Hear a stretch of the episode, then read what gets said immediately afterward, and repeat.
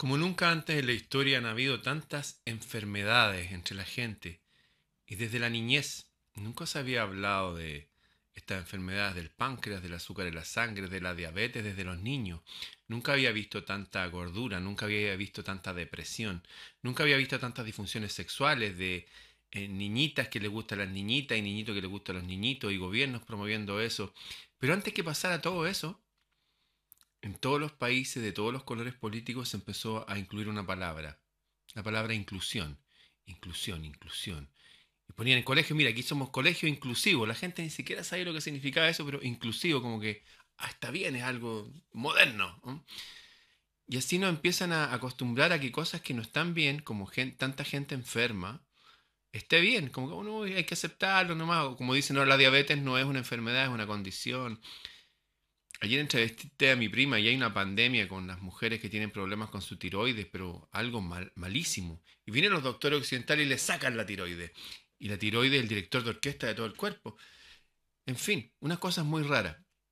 Y ahora hay otros conceptos que lo están metiendo por todos lados, desde el Papa, desde el Papa, el líder de la Iglesia Católica, hasta presidentes de izquierda y derecha. ¿Cuáles son esos conceptos que están metiendo? Que queremos un mundo más pobre, pero más inclusivo. Veamos lo que dice, por ejemplo, el presidente de Argentina.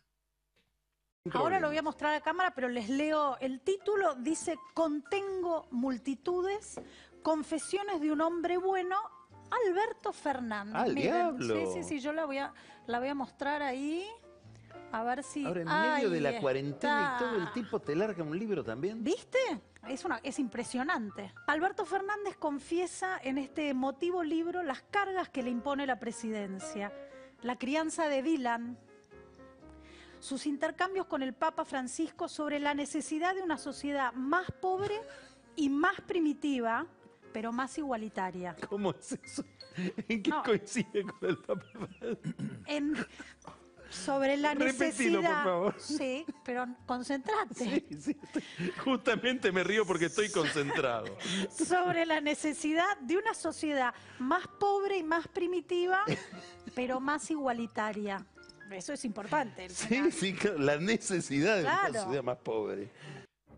Está bien que lo diga el presidente de Argentina, que es de izquierda, están llenos de pobreza ya ahora, qué sé yo, pero también le dice gente de extrema derecha en mi país, que de hecho estuvieron de acuerdo con el gobierno de Pinochet y todo eso.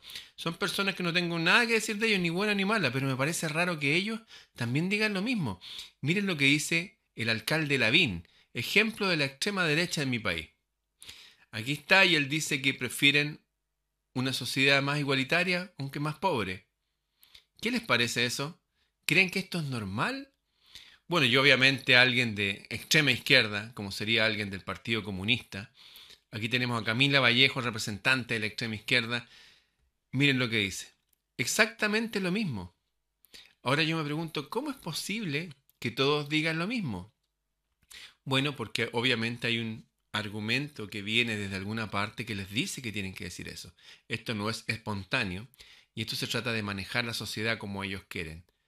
Como les he contado innumerables veces, la izquierda y la derecha fueron eh, hechas, inventadas por los banqueros, y punto, para dividirnos. Ellos van y un día actúan más con la derecha, otro día más con... Es como una bicicleta, así van avanzando. La gente vota por el presidente de la derecha cuatro años, el presidente de la izquierda. Y nadie toca a los banqueros y ellos se siguen apoderando de todo el planeta y nos mantienen los precios artificiales de todo. El litro de leche que vale 50 pesos al productor en el sur, ahora lo venden a 1000 pesos, el 2000% más crecido solamente por los comerciantes. Así todo. Nos mantiene un estándar de vida súper alto, artificial. Nos llenan de inmigrantes para que hayan problemas de trabajo y competencia desiguales y todo eso. Nos llenan de droga. Como ustedes saben, el negocio de las drogas está gobernado por los propios gobiernos desde hace dos siglos. Les recuerdo que busquen lo que fue la guerra del opio. Porque quieren una sociedad más pareja y la droga genera más ganancia que el oro. Como ustedes saben, el general de Cienfuegos de México ahí tomado preso porque con su avión llevaba droga a todo el mundo, el agregado militar de la Embajada de España, de México también.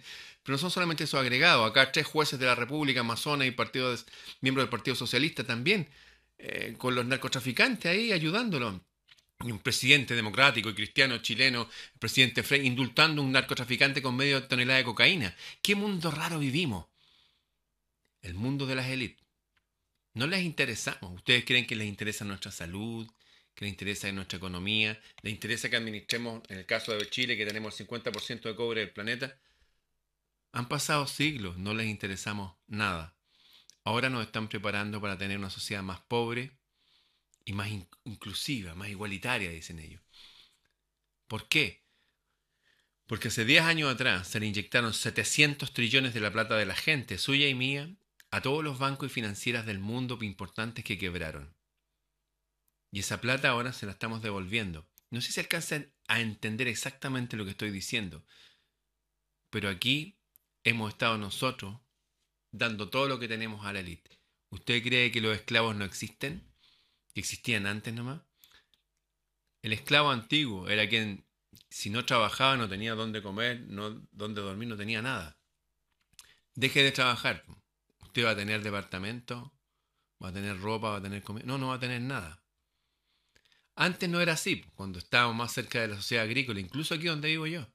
Había agua de riego gratis para todos. Todos teníamos gallinas y comíamos huevos de nuestras gallinas. Nosotros con mi papá plantábamos tomate y cosas. Todos teníamos lo mínimo para vivir o sobrevivir. Ahora eso no existe. En fin, nos están preparando para una sociedad más pobre y más igualitaria. Pero esto no es el comunismo nomás. El comunismo, la derecha es todo. Nos están preparando para eso. Nos lo están diciendo para que nos acostumbremos. Tal cual nos acostumbramos a ser inclusivos. Y ahora no es raro. Yo veo niñitos con así unas pantorrillas Digo, ¿pero qué? Claro, si la mamá le dan Coca-Cola desde que están en, casi en su vientre, ¿qué quiere que hagan? Le llenan de basura y papas fritas y todo, y que el niño quiere comer helado y ahora quiere papas fritas. Vivo en un mundo raro. Si les interesara nuestra economía, obviamente ya tendríamos nuestras universidades abiertas, institutos y toda nuestra educación para que pueda administrar nuestros recursos. Pero somos menos que colonia. Cuando éramos colonia española o provincia española, como quiera decir usted, pagábamos el 10% de impuestos. Ahora pagamos más del 20% solamente por comprar un pan. En fin, piénselo, nos están preparando para una sociedad más pobre y más, inclusiva. Y no es obra de la izquierda nomás. Todo es lo mismo. Claro, ahora se ve más la izquierda, cosa que yo no comprendo. Todos hablan en contra de tal ideología y tal cosa. Los comunistas han matado a cientos de millones de sus propias filas, de sus propios países, en periodos de paz. ¿Cómo es posible que admitan ideologías así? Porque son las reglas del juego para dividirnos. Hay gente comunista súper buena que yo admiro. Premios Nobel de literatura entre ellos. De verdad que hay gente buena también en la derecha. Hay gente noble. Y hay gente que crea trabajo y todo eso. Pero los líderes están unidos entre ellos y están unidos a los banqueros. Y tienen un sistema con el cual controlan todo el planeta. Y ahora se preparan a dar uno de los golpes más aterradores nos van a empobrecer. Con esto de las restricciones, ustedes saben, empiezan a quebrar las empresas. Y las empresas que quebran, para volver a funcionar, tienen que pedir dinero prestado y se los piden a los bancos. Los mismos que quebraron hace 10 años y le inyectamos 700 trillones de dólares de plata de la gente para que puedan seguir funcionando. Esto lo pueden ver todos los detalles en un video de Manfred McNiff que se llama El mundo en rumbo de colisión. Lo pueden buscar, El mundo en rumbo de colisión de Manfred McNiff. Yo también hice un video de él, lo pueden buscar entre mis videos. Eso, nos preparan para un mundo más pobre. ¿Ah? ¿Qué vamos a hacer? Estar alerta por ahora y ahorrar los que puedan.